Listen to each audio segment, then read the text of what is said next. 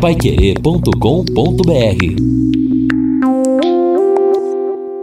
Vamos então, Lino Ramos, começar o nosso Pai Querer Rádio Opinião especial de hoje, apresentando o primeiro convidado. Exatamente, JB. Conosco o Tenente Coronel Ezequias de Paula Natal, o comandante da Força Tarefa do Corpo de Bombeiros no Mato Grosso, no Pantanal, e nós temos inclusive o coronel continuando lá, mesmo sendo o chefe da missão. Continua em que local do Pantanal? O coronel, bom dia.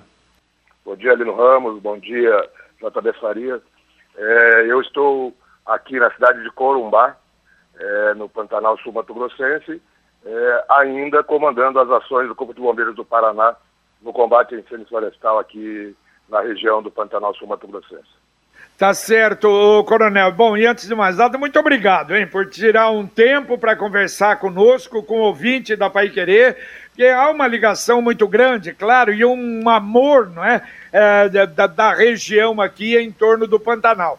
Coronel, inclusive a última vez que o senhor participou conosco, o senhor estava indo para o norte. Onde está a pior situação agora? É no Pantanal Sul ou no Pantanal Norte? É assim, nós estamos aqui é, sediados em Corumbá, então Corumbá vai até a divisa do, do estado do Mato Grosso. Uma cidade é, com extensão territorial muito grande, é, maior até que o estado inteiro do Rio de Janeiro. Então os deslocamentos aqui são é, gigantes para a gente chegar até o ponto de combate. Nós temos ainda alguns focos no Pantanal do Parque do Rio Negro, e temos lá na divisa com o Mato Grosso ainda. Mas são apenas dois focos. Só para ter uma, uma noção como estava aqui, hoje é o 32º dia que eu estou aqui no estado do Mato Grosso do Sul, já atuei lá no alto do Taquari e depois eu vim aqui para o Pantanal Sul Mato Grossense, mais precisamente na cidade de Corumbá. É, hoje nós conseguimos olhar o horizonte sem fumaça, mas é o primeiro dia de, dos 32 que eu estou passando aqui no, no Pantanal, que a gente consegue olhar para o horizonte sem, sem visualizar fumaça. Então, a situação já está sob controle. Né? Nós estamos monitorando alguns focos importantes é, na região dos parques estaduais e do Parque Nacional do Pantanal, que é na divisa do Mato Grosso com o Mato Grosso do Sul. Mas, em relação ao que nós tínhamos quando chegamos, está muito confortável. Ô Coronel, e a área queimada, pela observação que vocês podem fazer, ela é muito drástica, muito severa? Não, nós tivemos grandes é, distâncias é, queimadas, mas é, o que a gente sempre fala, o, a área preservada ela é muito maior do que a área queimada. Por exemplo, então nós temos 30% do Pantanal Sul-Mato-Grossense queimado. Isso quer dizer o quê? Que nós temos 70% de preservados ainda. Né? Mas tem grandes, como aqui é tudo muito gigante, tem diversas é, fazendas e fazendas com área de pastagem queimadas, com áreas de mata nativa queimada. É, é complicado aqui que tem muitos locais que nós chegamos de barco e ou de aeronave. Mas como o rio Paraguai, que é onde nós estamos, está muito baixo, o que acontece? Muitas vezes a gente não consegue operar com o navio até a localidade necessária. Teve o primeiro deslocamento da nossa turma do Paraná, que saiu daqui de Ladário para chegar até o complexo da Serra do Amolar, de navio da Marinha do Brasil, durou aproximadamente de 12 a 13 horas. Então, os deslocamentos são longos, demorados, mas a gente tem trabalhado com eficiência e eficácia para ajudar na preservação das vidas e bens aqui no Pantanal Sul Mato Grossense. Agora, o senhor falou, não é, de, de ter atingido fazendas e atingiu muito é, é, locais é, habitáveis nas fazendas, problemas, às vezes, silos, as, as casas, residências na, nas fazendas. Houve muito prejuízo nesse sentido também, é, coronel?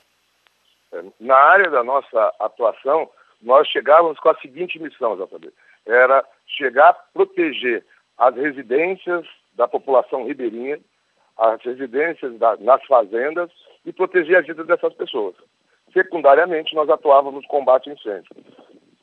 Na nossa região, aqui onde nós atuamos, nós tivemos apenas, apenas uma instância na região norte, não, num, num, num local conhecido como Instância é, Piúva, que chegou muito próximo das casas, mas nós, na maioria das vezes, essa força-tarefa paranaense, junto com a de Santa Catarina, Distrito Federal, pessoal do Mato Grosso do Sul, pessoal do Preve Fogo, que é do Ibama, nós conseguimos evitar com que a população ribeirinha sofresse mais do que estavam sofrendo. Ou seja, nós conseguimos, com as nossas ações, proteger os bens dessas famílias.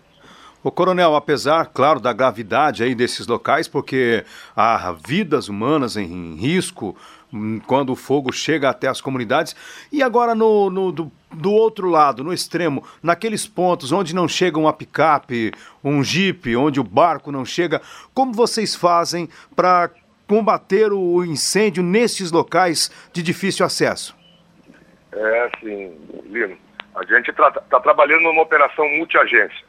Então, a Marinha do Brasil disponibilizou para a gente uma aeronave de asa rotativa, um helicóptero é, Kuga, é um helicóptero grande que carrega até 12 pessoas. Quando a gente não conseguir acessar com barco, com caminhonete, via terrestre ou fluvial, a gente pegava esse pessoal, equipava nessa aeronave, num grupo de 10 a 12 bombeiros militares e brigadistas, colocava material de combate, é, bombas flutuantes, abafador, mochila postal, todo o material para fazer o combate. A gente pegava a guarnição aqui em Corumbá e descia eles lá no local. E lá eles montavam acampamento, é, ajeitava logística, alimentação, alimentação operacional. Aí ficava lá de 5 a 10 dias combatendo fogo, extinguindo. E na hora que terminava, a gente ia lá e retirava-os de novo de helicóptero. É uma, uma operação assim que não, eu não tinha visto ainda em toda a minha carreira. Muito interessante e com bastante eficiência e eficácia. Olha, a gente realmente ouvindo isso, quer dizer, é aquela é, a impressão é uma operação de guerra, né? Uma verdadeira operação de guerra. E muitos é, outras guarnições de bombeiros, não apenas do Paraná, mas de outros estados também foram para ajudar, Coronel. Sim. Então, é, como que aconteceu? o, o Corpo de Bombeiros do Mato Grosso do Sul pediu apoio primeiramente para o Corpo de Bombeiros do Paraná. E daí o governo do estado, junto com o comandante do bombeiro, deslocou a primeira equipe. Só que, como a extensão territorial do estado é muito grande, e nós tínhamos duas áreas de atuação. Uma no Parque Estadual das Nascentes do Rio Taquari e outra aqui no Pantanal Sul Mato Grossense. Dois biomas diferentes. Quando o Paraná chegou, nós dividimos em duas equipes. Nós ficamos com 15 no Parque Estadual das Nascentes de Taquari e 15 bombeiros militares aqui na região do Pantanal. Lá no Taquari foi operado multiagência também. Então nós tínhamos os brigadistas do IBAMA, o Corpo de Bombeiros do Paraná e uma parte do 47 Batalhão de Infantaria sediado em Coxim. Aí nós operamos lá. Aqui em Corumbá, quando nós terminamos o combate ao incêndio lá, nós viemos, deslocamos esses outros 15 e viemos para Corumbá. Chegamos em Corumbá, nós vimos a necessidade de mais bombeiros trabalhando aqui. Aí nós solicitamos para o Comando Corpo de Bombeiros aqui e ele acionou a Secretaria Nacional de Segurança Pública, que destinou para cá bombeiros militares da Força Nacional, bombeiros de Santa Catarina e bombeiros do Distrito Federal. E aí nós conseguimos é, colocar mais combatentes nas linhas da frente de fogo, que são muito separadas. É, é, como assim, nós temos Serra do Amolar, Parque do Rio Negro, Pantanal, Parque do, é, Nacional do Pantanal, que é lá na divisa com o Mato Grosso. Então, nós conseguimos gerir essas multiagências, sempre buscando combater os incêndios com eficiência e eficácia. O que é interessante é essa organização Marinha do Brasil, os Corpos de Bombeiros e o IBAMA, atuando juntos para poder minimizar os efeitos. E ainda algumas outras equipes de civis, que tem o grupo de resgate de animais em desastre, que atuaram em Brumadinho, também tiveram aqui conosco, tiveram conosco lá no Parque Estadual das Nascentes de Taquari. Então, uma grande operação, como você disse, JB, uma operação de guerra visando a preservação do meio ambiente. Ô Coronel, e para preservar a saúde, principalmente dessas pessoas que estão na linha de frente, ao estresse, o cansaço físico, a fumaça, tudo isso eu acho que são ingredientes preocupantes. Como é o restabelecimento aí diário do, desses heróis que estão no Pantanal enfrentando fogo? Então, Lino, quando nós chegamos aqui, estava no pico das ocorrências, estava no nível agudo. Aí todo mundo foi para a guerra. Mas aí passou o tempo, a gente instalou um sistema de comando incidentes, começamos a operar com cinco dias de trabalho e dois dias de folga.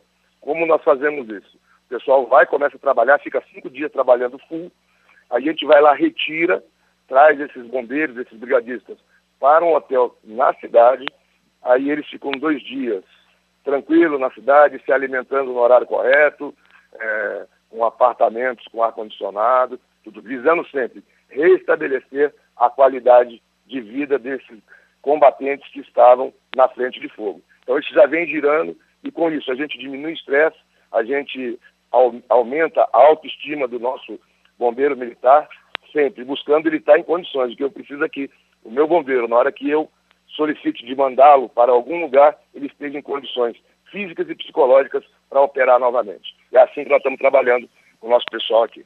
Agora, Coronel, e a chuva ajudou? Aliás, eu vi uma, uma imagem incrível, acho que foi anteontem, de uma nuvem preta e o pessoal animado achou que era chuva, mas não era chuva, era cinza e uma nuvem apenas de poeira. A chuva foi suficiente para ajudar ou não? É, a chuva deu uma minimizada. Não era a chuva que nós esperávamos, nós esperávamos uma chuva é, numa quantidade maior, numa frequência maior, é, mas ainda a gente tem fé que ela vem. É, então, deu a minimizada, deu a diminuída é, na fumaça, na, diminuída na poeira, é, mas ainda tem um risco ainda. Então, nós esperamos, de acordo com as previsões, tem 60% de chance da chuva voltar a partir de amanhã aqui no Mato Grosso do Sul, mas ainda é uma previsão porque para acabar realmente com todos os focos de incêndio, é necessário uma chuva de pelo menos de três a quatro dias, uma chuva constante para poder é, acabar com todos os focos. Porque se não chover, esquenta de novo aqui a, a, a massa combustível, ela é muito grande e vai voltar a queimar aqui sim. Perfeito, o coronel. O, o, uma coisa que eu estava lendo era é, da, do efeito, claro, da, das queimadas e depois da, das queimadas, o que eles chamam de dequada. Interessante que há anos atrás, quando eu fiz uma pescaria aí com chalana, subimos aí de Corumbá, e aí disseram, e vocês pegaram é, um período ruim, porque está acontecendo adequada. Houve uma queimada lá na região do Taquari e está descendo, e é uma cinza que entra no rio e, inclusive, pode ocasionar mortalidade de peixes. E eu vi uma reportagem agora que há um receio muito grande disso acontecer de novo, coronel. Pode, pode, pode acontecer sim porque a, a, a extensão de área queimada às margens do Rio Paraguai é muito grande. Então, pode acontecer. A gente ainda não está vendo isso, tá? ainda tem a, não, veio, não viu uma chuva, por isso que a gente prefere uma chuva tranquila e constante do que uma chuva torrencial. Porque se vier uma chuva torrencial, vai jogar essa cinza para dentro do Rio Paraguai. Então é necessário que venha uma chuva tranquila, que daí o solo absorve é, toda essa cinza e não vem em grande quantidade para os rios. Tá? Mas tem esse risco sim, já. Ô, Coronel, agora a gente sabe, o senhor falou das questões da, da, da, parte psicológica dos bombeiros. E há muito sofrimento invisível dos animais no meio de todo esse problema? É assim, se a gente falar que não, não existe, é, a gente tá, estaria sendo leviano. Sabe? A gente por exemplo, na, na Acurizal, que é uma fazenda que tem aqui de barco a 12 horas daqui, é, uma hora e meia de, de helicóptero, é, nós conseguimos lá, com o pessoal do Prédio Fogo e do Corpo de Bombeiros, de fazer um corredor para poder permitir com que os animais daquela, daquela área lá, eles, eles fugissem do fogo. Né? Mas nós encontramos sim a, a, um, um, número razoável de animais mortos. É, nós lá no Taquari tivemos a oportunidade de salvar dois animais que estavam queimados, já estão, foram para Campo Grande, já estão sendo tratados lá e já vão voltar para a natureza. Capturamos lá no Alcurizal e trouxemos via helicóptero aqui para Corumbá, os helicópteros da Marinha, uma anta de aproximadamente 180 quilos, é, com as patas queimadas, que também já foi para tratamento. Então, é, os animais estão sofrendo sim, vai ter um, um tempo para poder essa biodiversidade voltar à normalidade, mas é um, um negócio que eu, eu constatei aqui é, pessoalmente, aqui é, na região. Quando os fogos, os focos de incêndio estavam muito grandes, a gente não via papagaio, não via tucano, não via quase que ave nenhuma, tuiuiu. Depois que agora que começa a baixar, que diminuiu o número de incêndios, a gente já volta a ver a revoada do, das aves aqui, é, a gente consegue ver dentro da cidade nas árvores papagaio, é, tuiuiu voando bem próximo aqui do Rio Paraguai. Então, está voltando à normalidade, mas nós tivemos algumas perdas assim, de animais aqui no Pantanal. É, a, a, capacidade de recuperação do, do Pantanal é um negócio impressionante, não é, Coronel? Agora, e com referência, eu fico imaginando a economia, por exemplo, o senhor está aí em Corumbá, não apenas Corumbá, mas outras cidades aí da região, não é? Aqui mais embaixo, Porto Murtinho e etc., que vivem a economia, é o turismo, é a pesca, Quer dizer, tivemos a pandemia, ou ainda temos a pandemia, isso paralisou, viagens paralisadas, e de repente, não é estes incêndios. Eu tenho a impressão, os pescadores, não é? Quanta gente não vive de pesca, quer dizer, a situação econômica deve estar terrível por aí, não é, Coronel? É, a gente consegue notar isso com o número de embarcações ancoradas à margem do, do Rio Paraguai. Por quê? É, antes de fechar a pesca, o pessoal aqui conta pra gente que a gente não via é, as barcaças, as chalanas paradas. E a gente olha é, subindo o rio e descendo, quando a gente vai fazer os nossos reconhecimentos aéreos, tem alguns barcos em funcionamento ainda, mas a esmagadora maioria estão parados. Isso é, dá um, um, uma, uma, resposta direta na economia é, da região, na economia da população aqui da região de Corumbá, Porto Murtinho, até lá em cima para Cáceres, que eles não estão trabalhando, o turista não está vindo devido à pandemia e agora ainda chega o problema dos incêndios florestais. Então, a economia local está sofrendo e muito, sim. E mais um ponto, com o rio baixo, o que acontece? Se você olha o rio Paraguai aqui, você vai ver um monte de, de barcaça parada, que antes estavam trabalhando puxando minério, é, grãos, boi, está tudo parado porque não dá calado para operar no Rio Paraguai também.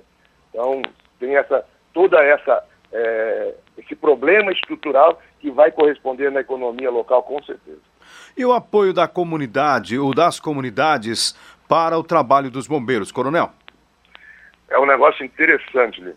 É, na maioria dos locais que nós ficamos, com exceção aqui em Corumbá, que é a nossa sede do comando do incidente. Então, eu solto um pessoal lá, pelo, por exemplo, um local conhecido, Passo do Lontra. Passo do Lontra é um local que tem várias pousadas de pescador. Tá? Cada pousada dessa, a gente chega, eles é, atendem, falam, olha, eu posso atender 10 bombeiros. E esse atendimento bombeiro é o quê? É o apartamento, com ar-condicionado, a cama para banho, colocar os locais, café da manhã, almoço e janta tudo cedido pela população aqui, que para eles é necessário que nós estejamos aqui para ajudar a defendê-los. Então, a, a resposta da população aqui sul-matogrossense ela é muito interessante.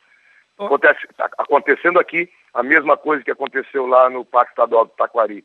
Atendimento especial para os bombeiros e aconteceu comigo aqui uma coisa muito interessante. Eu estava saindo do hotel, indo para o posto de comando que é na Marinha do Brasil, aqui em Ladari, e vi um carro buzinando atrás. E eu ainda falei com, com o rapaz que estava comigo, eu falei, olha, eu estava com a viatura daí do Paraná, ele falou, deve estar tá precisando de ajuda. E não era ajuda. Era o quê? A família inteira pediu que a gente parasse a viatura para que eles pudessem nos agradecer o que nós estávamos fazendo por eles e por toda a população aqui do Mato Grosso do Sul. Isso paga qualquer salário que eu queira ter aí durante esses 30 e poucos anos dentro do Bombeiro. É verdade. Agora, Coronel, o senhor falou do Passo do Lontra. O Passo do Lontra já é na região do Miranda. Ali foi muito, é, também houve muitos focos de incêndio ali, né? Isso, ali no. O Passo do Lontra esse ano, ele ficou mais preservado. Mas ali, na direção do Passo do Londra, é, trabalhando é, pela Estrada Parque, que é a antiga estrada que trazia aqui, pra, que vinha para Corumbá. Tiveram várias fazendas naquele trecho ali queimada, mas o Passo do Lontra, esse ano ficou preservado. Eles tiveram um grande incêndio no Passo do Lontra o ano passado, mas esse ano está mais tranquilo. Tá? Nós baseamos ali porque ali é um entrocamento que nos dá a oportunidade de ir para várias fazendas ali naquele caminho que estavam pegando fogo. O coronel, existe o chamado inverno amazônico, que é quando aumentam as chuvas na bacia do Amazonas, isso também influencia o clima na região do Pantanal. É uma esperança, imagino, e para todos que estão nesta luta? Com certeza. Nós é, trabalhamos muito com é, as, as previsões meteorológicas. Então, o que corresponde, nós precisamos também que chova lá, por exemplo, para encher o Rio Paraguai aqui, eu preciso que chova lá em Cáceres. E demora, a chuva que der lá demora aproximadamente é, de uma semana a 15 dias para chegar aqui na região do Pantanal Sul Mato Grossense. Então, todo esse, esse bioma amazônico com o Pantanal, ele é bastante integrado. Então, é necessário que venha, que essa frente de, desça aqui pra, para o Pantanal Sul Mato Grossense. E aqui em Corumbá está uma situação meio complicada. Chovendo bastante, choveu no Parque Estadual do Taquari, choveu em Campo Grande, choveu lá em Poconé, choveu em Porto Jofre e aqui ainda não chegou. Mas temos esperança que logo essa chuva chegue aqui também. Agora, coronel, evidentemente que todos nós sabemos, né, e a coisa funciona assim. Quando há uma tragédia, quando há um grave acidente, puxa, vamos pensar numa forma de evitar que isso não aconteça no futuro. Aí, coronel, teria alguma medida para se tomar? Ou, é, quer dizer, é o calor mesmo, é a seca demais para se evitar isso que aconteceu esse ano? É, é assim, pela, pelo histórico aqui do Mato Grosso do Sul, nunca teve um incêndio dessa envergadura aqui na região. Mas é, eu sempre falo, é, a gente aprende com o sofrimento e cresce com o sofrimento. É, nós tivemos um grande apoio da Secretaria Nacional de Defesa Civil aqui para o Mato Grosso do Sul, para o estado do Mato Grosso, buscando é, é, dar um apoio efetivo. Então, houve uma destinação de verba aqui para a Defesa Civil Estadual, foi adquirido diversos equipamentos de combate, mas é necessário também que a população acredite que apesar da cultura de utilizar o fogo para a limpeza de passagem, é, essa prática ela é muito perigosa. Ela pode ocasionar grandes danos. Então, tem os, os incêndios que ocorrem de forma natural, com certeza tem, mas existem também aqueles provocados pelo homem. E esse é o que nos preocupa.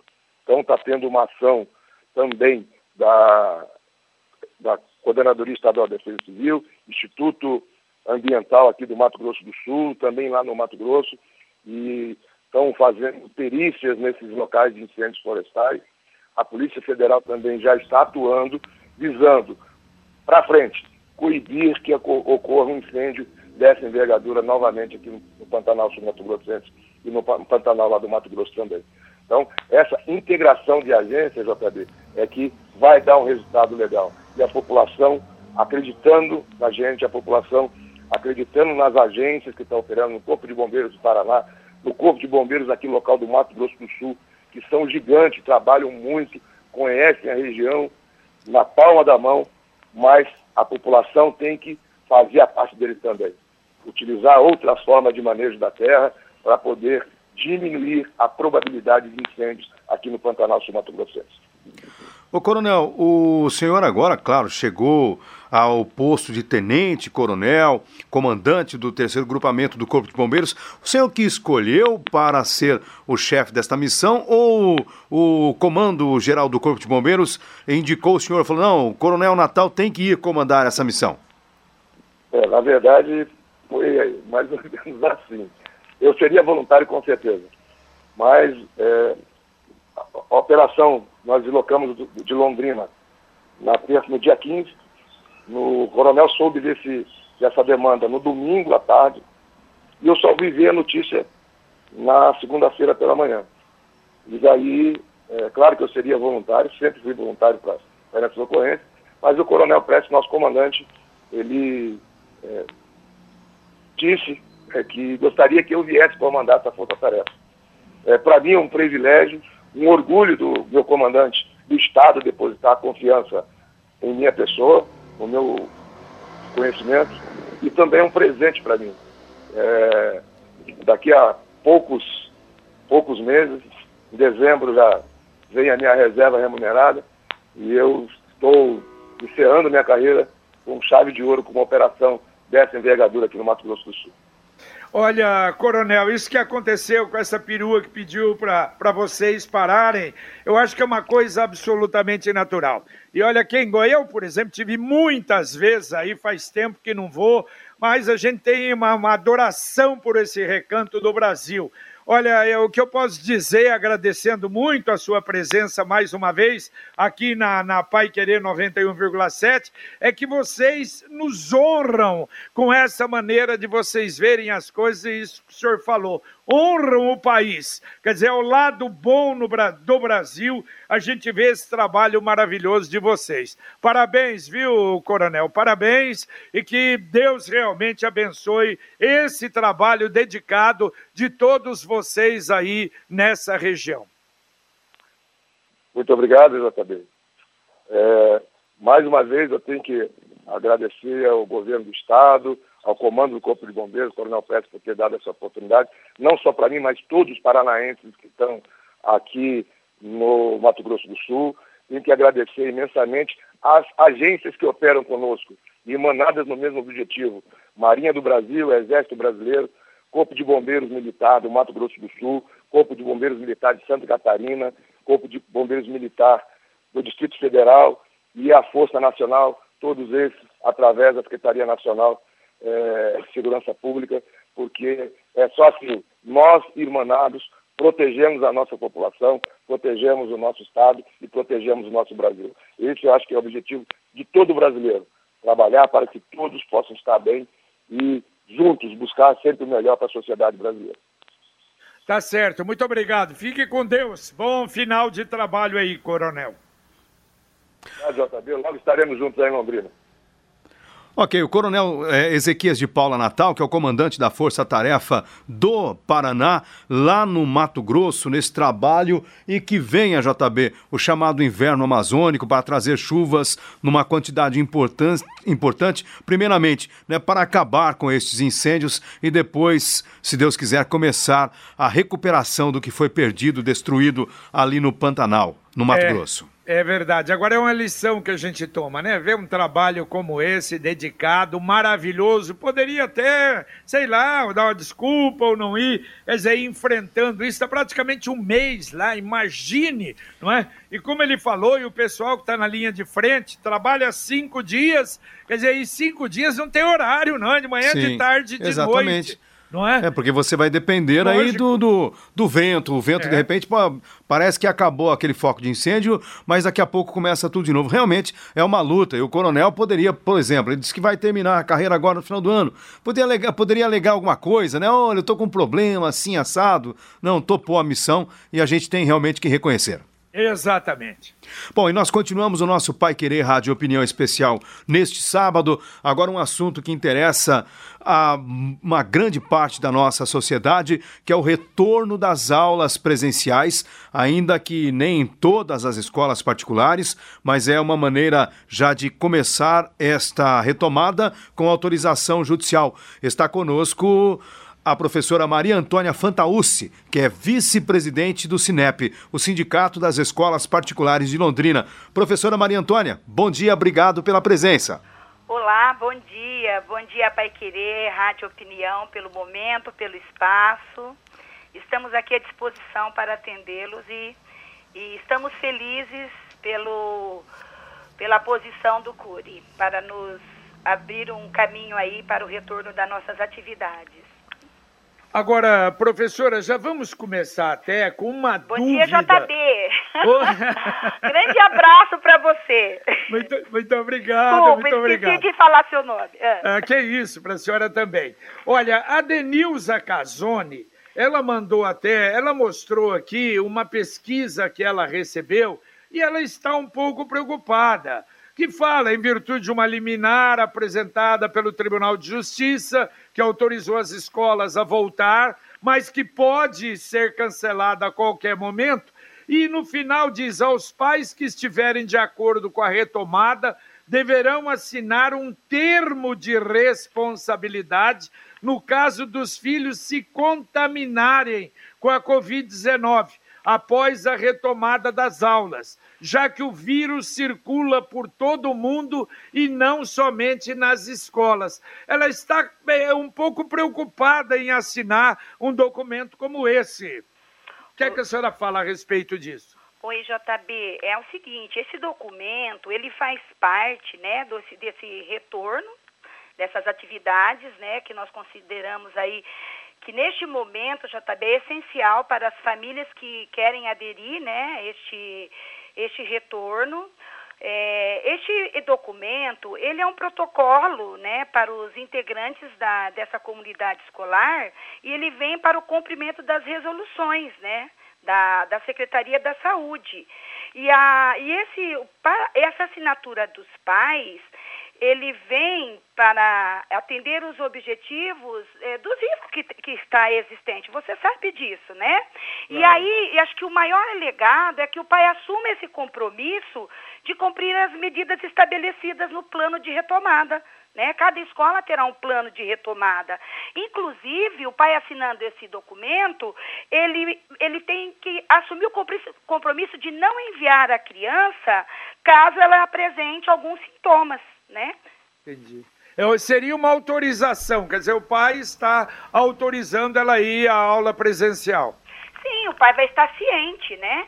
É um, é um documento de ciência e de responsabilidade da família. A família não pode encaminhar a criança se ela tiver com sintoma de gripe, com uma a, a febrinha, entendeu? Então, a família também tem que ter esse cuidado. Eu, eu penso que o momento, aí até para acalmar o coração dela, né, e acho que de muitas mães, o objetivo agora, nós temos que visar uma proteção. JB, eu falo para você, aquele monte de gente lá naquele, eh, naquele metrô, que eu vejo aquelas cenas em São Paulo. As pessoas que usam ônibus, né? As pessoas, agora o nosso prefeito abriu que poder, é, poderá ter é, eventos né, com 50 é, pessoas. O, o nosso retorno são com atividades híbridas sabe, JB? Então, por exemplo, vou pegar a minha realidade. Eu também tenho uma escola em Londrina. Não vai vir todas as crianças no dia. Poderemos ter até cinco crianças numa sala de aula.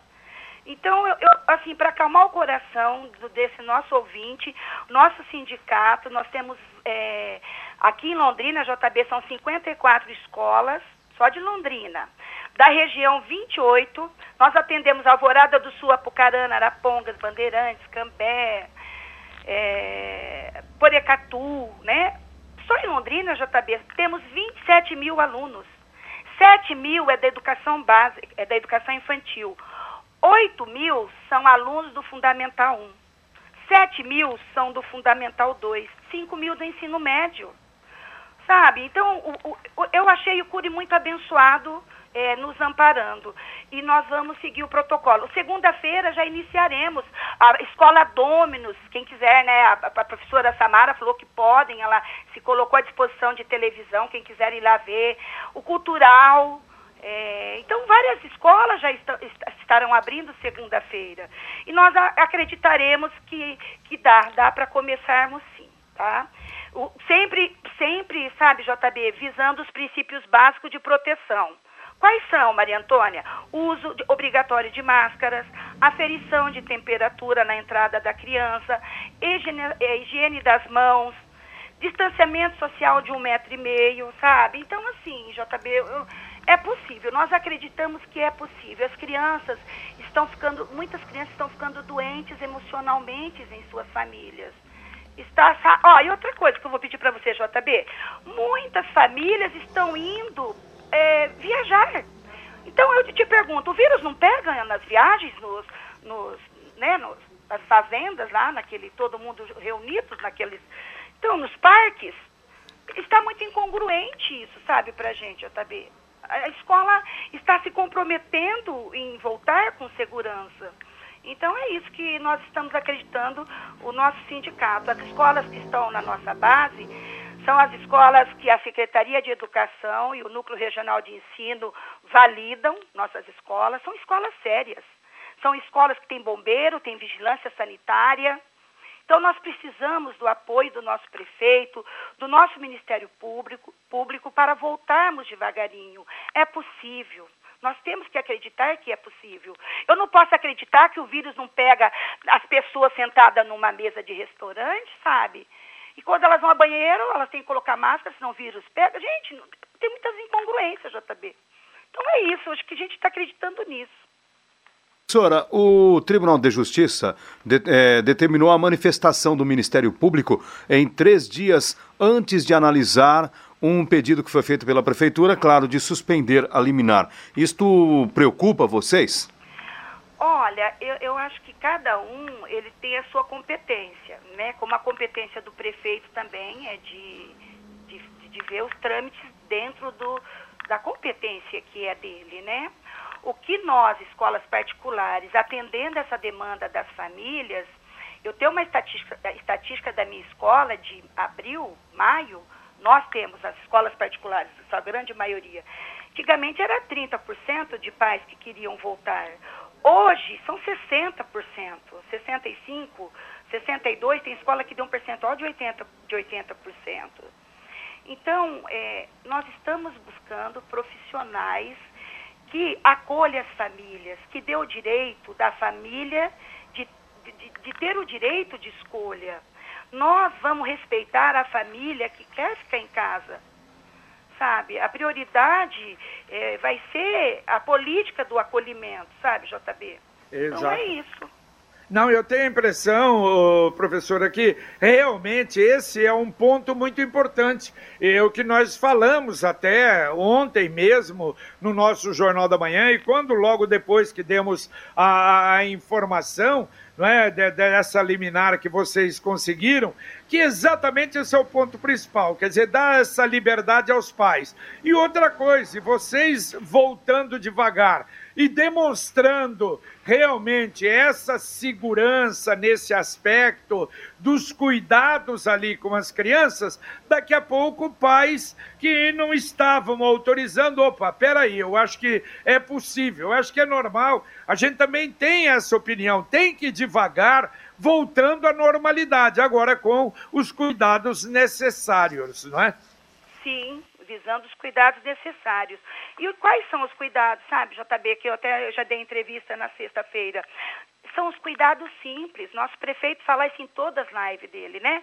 Uso de máscaras, aferição também de, de temperatura, distanciamento. O prefeito provou pra gente que ele estava na live, né, com o Felipe, usando máscaras, mais de uma hora, o Felipe não, não pegou o Covid.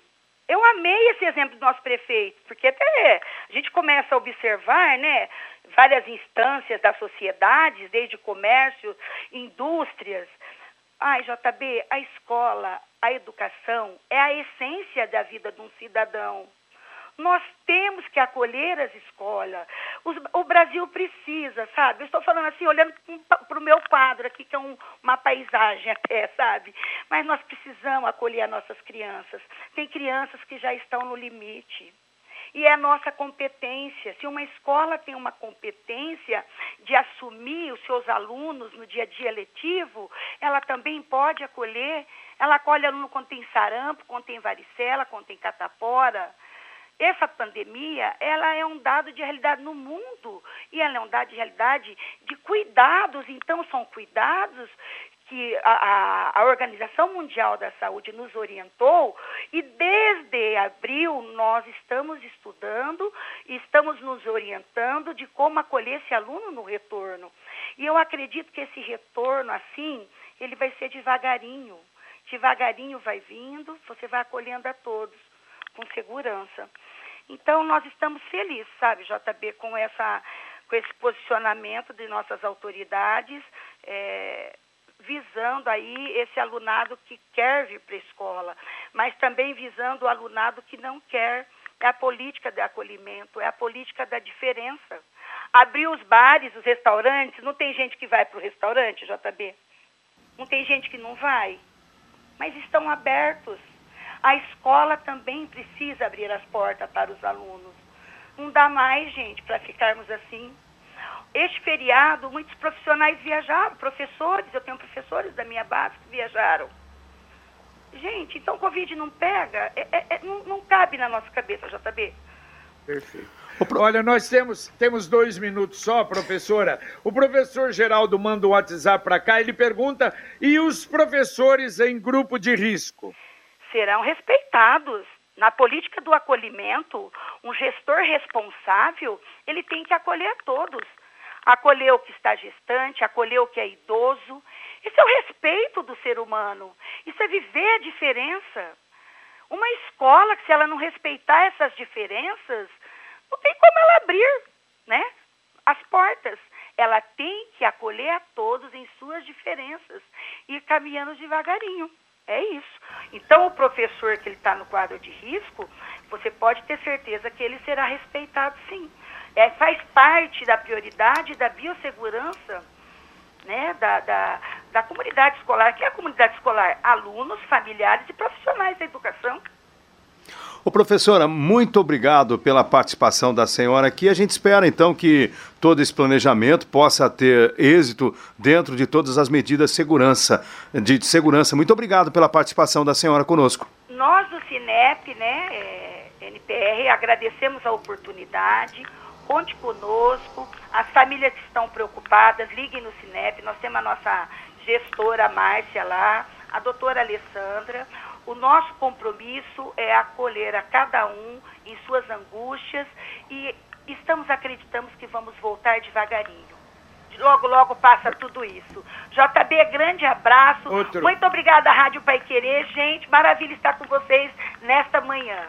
Muito obrigado, obrigado, professora. Valeu realmente a pena, não é, Lino Ramos? É, sem dúvida, JB. A, a nossa missão aqui é tentar ajudar as pessoas a entender esses processos, esta agonia que todo mundo está passando, né? Manda ou não manda o filho para a escola, imagina, é um problema muito sério. Valeu, um abraço, Lino. Abraço, bom final de semana. Paiquerê.com.br